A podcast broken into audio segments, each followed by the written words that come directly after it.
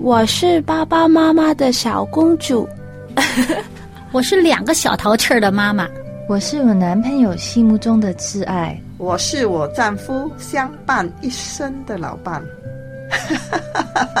我身边的朋友都说我是他们可以倾诉的好姐妹。我是事业有成的女强人。我是一个相夫教子的家庭主妇。我是，我是，我是，我是，我是，我们是天赋的女儿。我们是天赋的女儿。我们是天赋的女儿。我们是天赋的女儿。是的，我们都是天赋的女儿。是他掌上的明珠。人说“女为悦己者容”，我们应该如何准备自己的身心，成为蒙天父喜悦的美丽佳人呢？小杨在这里邀请您一起来学做一位由内而外、合乎天父心意的丽人——心灵丽人。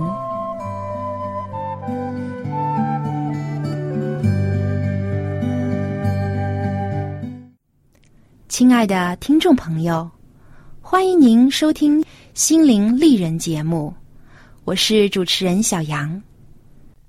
我们都知道，祷告是基督徒人生中必不可少的部分。祷告是我们与天父上帝交流的方式。从圣经当中，我们看到祷告的力量是非常巨大的。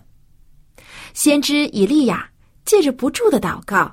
使撒勒法的寡妇的儿子复活了，撒母耳的母亲哈拿又借着切切的祷告，上帝便使多年不能生育的他得到了儿子。而像这样的例子，圣经当中还有很多很多。借着虔诚的祷告，上帝可以为我们成就超乎我们所想所求的。但是，也有人感到自己的祈祷。没有被上帝垂听，心中所求的始终没有得到应允。难道是因为祷告的方式不对吗？还是祷告的动机和心态出了问题呢？我们应该如何祷告才能和天父有良好的交流呢？其实，在路加福音十八章中，耶稣借着一个寡妇和官员的比喻，已经给我们答案了。今天我们就来细细研究一下耶稣所说的这个比喻，其中带给我们怎样宝贵的含义。好，一起来听今天的故事。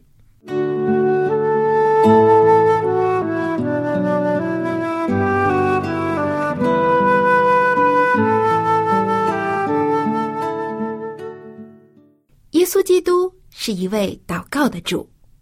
如果您读过四福音书的话，就会发现有许多的经文和章节都是描述耶稣祷告的情形的。耶稣曾在旷野四十昼夜，与天父上帝倾谈救赎的计划。在他拣选十二使徒之前，也曾到山上切切的向父上帝祷告。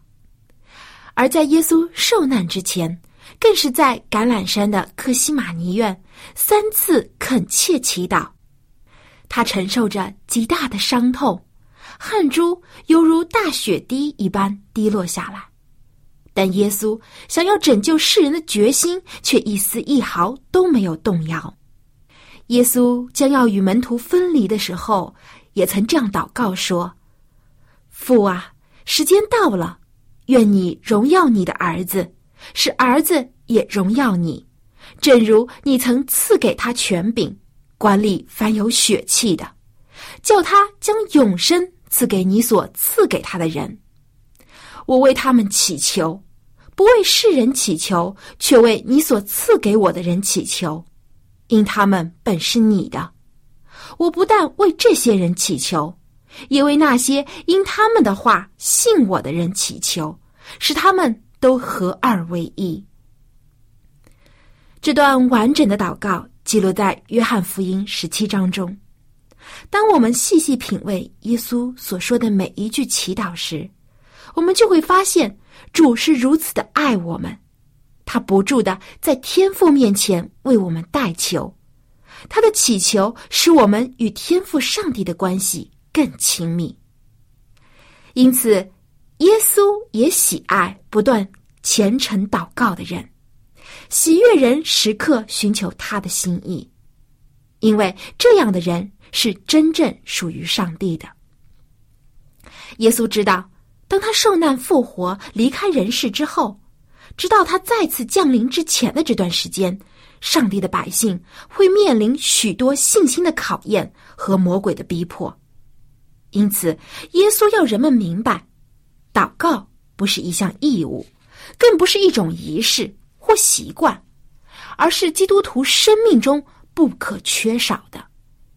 有时，当祷告没有得到立即应允的时候，更不能放弃祷告。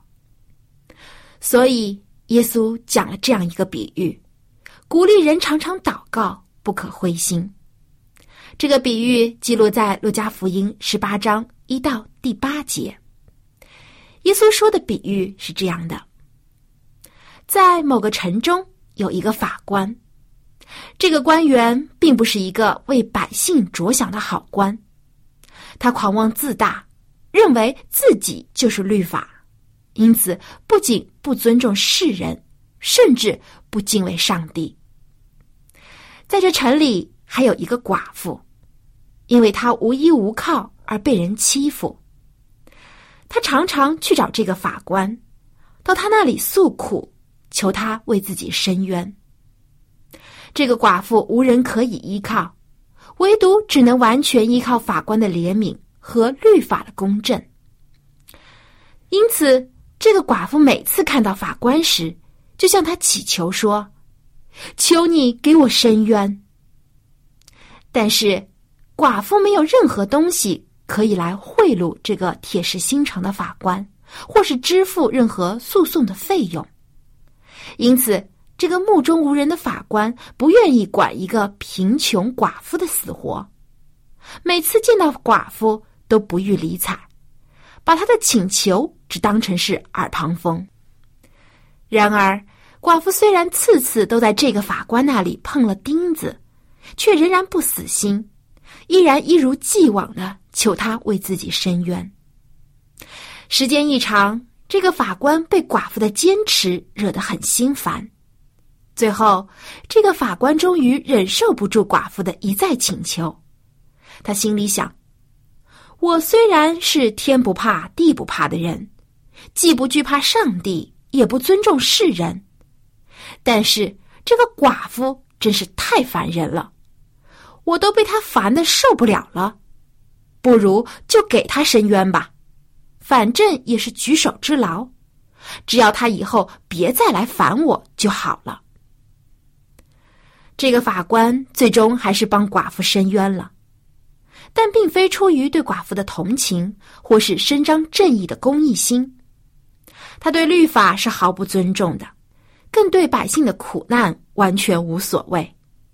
但是寡妇的坚持和祈求使这个法官大大的烦扰，最后他还是败在了寡妇不断的恳求下，为寡妇伸了冤。耶稣说完这个比喻之后，又这样对众人说：“你们听着不义之官所说的话，上帝的选民昼夜呼吁他，他纵然为他们忍了多时，岂不终究给他们伸冤吗？”耶稣所说的比喻中，这个不义的官，与我们公义慈爱的上帝形成了在品格上明显的对比。然而。虽然是出于自私的原因，这个狂妄又铁石心肠的法官最终还是答应了寡妇的要求。更何况，我们的上帝是大有怜悯和慈爱的主，他更不会弃那些呼求他的人于不顾。如果对一个不义法官的坚持祈求都能得到结果的话，那么这同样的坚持。一定更能得到上帝的眷顾和保守。虽然有的时候，上帝看似是迟延了对他选民祈求的答复，但实际上，上帝的工作却始终都没有停止过。他的救恩不是只针对于个别人的，而是对全世界所有罪人的拯救。上帝有时延迟，是为了让那些还在罪中的人有时间和机会悔改。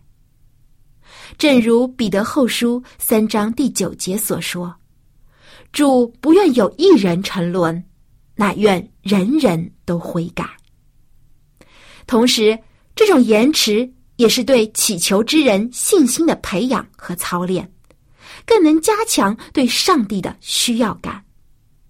若是我们的祷告是有求必应、随求随得的话，那么我们就会变得懒惰而不思进取。对上帝的追求也会变得冷淡。耶稣接着说：“我告诉你们，要快快的给他们伸冤了。然而，人子来的时候，遇得见世上有信德吗？”在这里，耶稣第一次直接的提到他的第二次来临的迫切性。上帝为他百姓伸冤的日子。已经不远了，他很快就要实行审判。然而，当耶稣再来世上的时候，世界会是一个什么景象呢？在马太福音二十四章，当耶稣讲到末世的情形时，他说道：“那时必有许多人跌倒，也要彼此陷害，彼此恨恶，只因不法的事增多。”许多人的爱心才渐渐冷淡了。因此，耶稣警戒跟从他的人，他们必然要遭遇许多考验和灾难。但凡忍耐到底、盼望到底、祈求到底的，必然能得着拯救。在上帝审判的日子到来的时候，必定会为他们伸冤。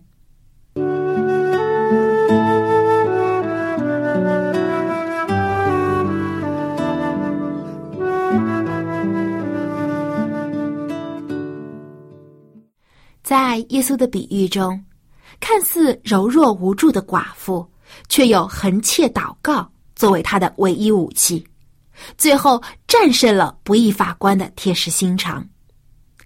而我们的救主是满有慈爱和公义的，凡是向他横切祈求的，他必然垂听与眷顾。圣经罗马书十二章十二节，使徒保罗这样说。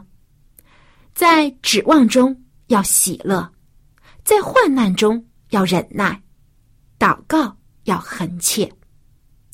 无论是在喜乐还是在患难当中，我们都离不开祷告。祷告是上帝赐给我们的能力，是圣灵帮助我们的力量，是主耶稣对我们的带领与祝福。很久迫切的祷告。会使我们得到心灵的平安和力量，使我们在危险和苦难中依然可以借着祷告得到内心的平安。下面一起来听一首动人的诗歌，名字就叫做《祷告》。歌中这样唱道：“祷告时，上帝赐给我们的能力，不可浪费神赐的恩典。”祷告能带给我们心灵平安，生命也因此重新得力量。不要抗拒上帝给你的祝福，伸出你的双手接受它。圣灵带领你，你不住的祷告，上帝并聆听你迫切的祈祷。将你的生命完全的交给主，让他带领你。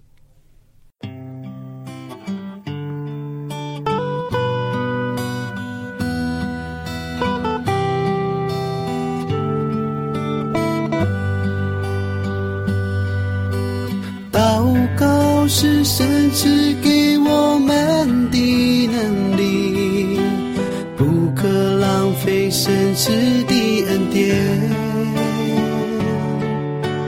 祷告能带给我们心灵平安，生命也因此重新的力量。不要抗拒神要给你的祝福，伸出你的双手接受它。圣灵带领你，你不住地祷告，神必聆听你迫切的祈祷。祷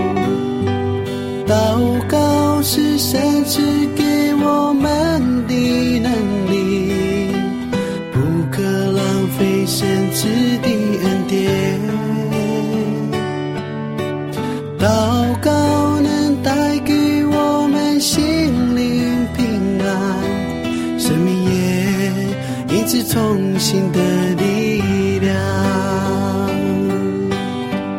不要抗拒神要给你的祝福，伸出你的双手接受它。神灵带领你，你不住地祷告，神必聆听你迫切的祈祷。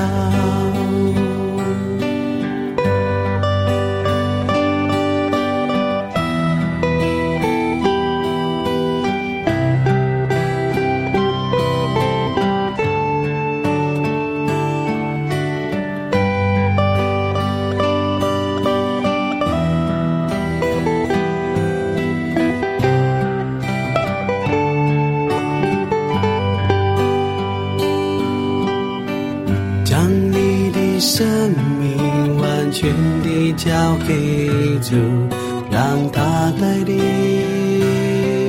让他带领，不要抗拒神要给你的祝福，伸出你的双手接受它，是你带领你。你不住地祷告，神必聆听你迫切的祈祷。不要抗拒神要给你的祝福，伸出你的双手接受它，神灵带领你，你不住地祷告。神必聆听你迫切的祈祷，神必聆听你迫切的祈祷。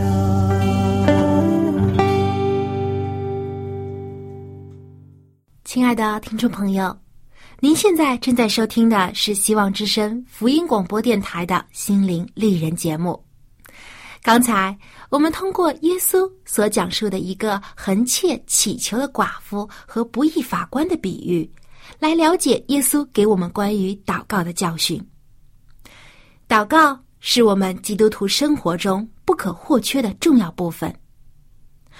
因为我的母亲是一位基督徒，也是她带领我认识上帝的，所以从我懂事开始，母亲教授我信仰的第一件事就是祷告。我曾问母亲：“什么是祷告？”母亲回答说：“祷告就是和天父上帝交谈，感谢他赐给你生命和生活中一切所需要的，并祈求他原谅你所做错的事，并祈求他的帮助，使你成为一个蒙他喜悦的孩子。”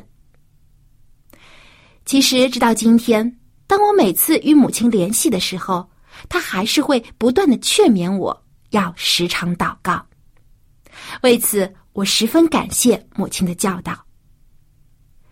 时常向主祷告，经常会在我感到软弱无助的时候带给我安慰和力量。不过，我也曾担忧过，特别是在信心软弱的时候，怀疑自己的祷告是否真的被耶稣垂听和眷顾。有时做完祷告之后，等上一段时间也没感到所祈求的得到了上帝的回应，于是就会感到失望和灰心。即使之后依然祷告，但却没有那么坚定了。做完祈祷后，心中的重担依然没有放下，依然为困境所烦恼。我不知道收听节目的您是否也和我有过一样的经历，也曾对自己的祷告灰心过。然而，耶稣却坚定的告诉我们，要常常祷告，不要灰心，因为虔诚恒切的祷告必能得到天父的垂听。虽然有时我们感到所祈求的没有得到及时应允。那是因为上帝没有按照我们自己所期望的为我们实现，而他要为我们实现的，那是超出我们所想所求的。怀艾伦曾在《上帝的儿女》一书中这样写道：“我们的祈求也许没有像我们所希望的那样迅速得到回应，也许主的回答不完全是我们所求的。”但主知道什么对他的儿女最有利。只要我们不灰心，不丧失信心，他赐给我们的必定比我们所求的更好。事实也的确是这样。虽然可能短期内我们没能体会到上帝为我们所做安排的苦心，但是时间一长，就会发现。他要我们所经历的磨练和忍耐是非常有价值的，在塑造我们的灵性和品格上有着非凡的意义。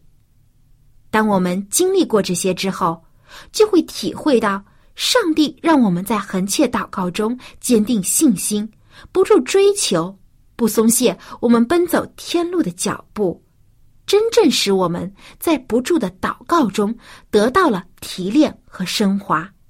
也更珍惜上帝对我们的爱。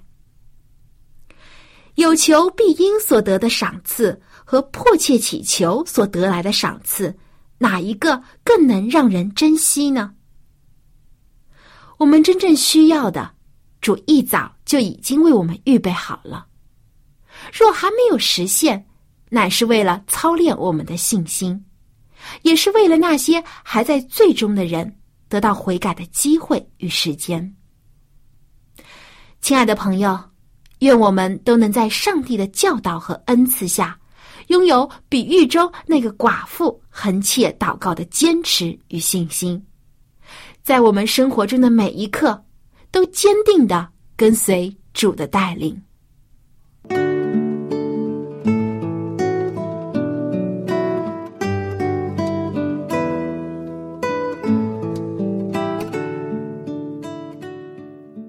好，最后又到了令人心得的分享时间了。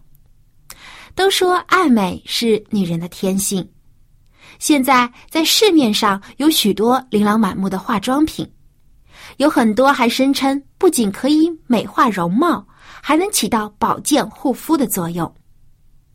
但事实上，现在几乎所有的化妆品都有减退皮肤新陈代谢功能的缺点，因此。就算是再高档的化妆品，都不宜过久的留在脸上，更不适宜带着妆睡觉。睡觉前如果不彻底的卸掉脸上的化妆品，不仅不卫生，而且脸上残留的化妆品成分会堵塞毛孔，造成汗液分泌阻碍，影响脸部细胞的正常呼吸。经常如此的话，就会形成粉刺。甚至患上皮炎或毛囊炎，而且这样对皮肤的质量也会大有损害。所以，女性朋友最好是在晚上或睡觉前不要化妆，即使因为外出或宴席而不得不化妆，也一定要在睡觉前清洗干净，保持面部皮肤的清洁。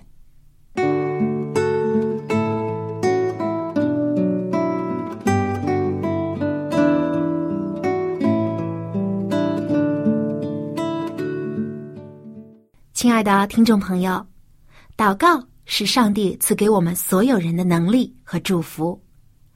常常祷告不仅能使我们更加与主亲近，更能使我们得到力量和信心。让我们时常将感恩、赞美，通过祷告献给我们的上帝，也借着祈祷向主祈求宽恕和拯救，将我们所想所求的都告诉他，他必定为我们成就最好的事情。时间过得很快，小杨又要和您说再见了。感谢您收听小杨主持的《心灵丽人》。如果您对我们的节目有任何的意见或建议，欢迎您给我们来信。最后，感谢您对我们节目的支持。小杨期待在下期节目中继续和您分享圣经中的故事，体会耶稣对我们的爱。好，我们下期节目再会。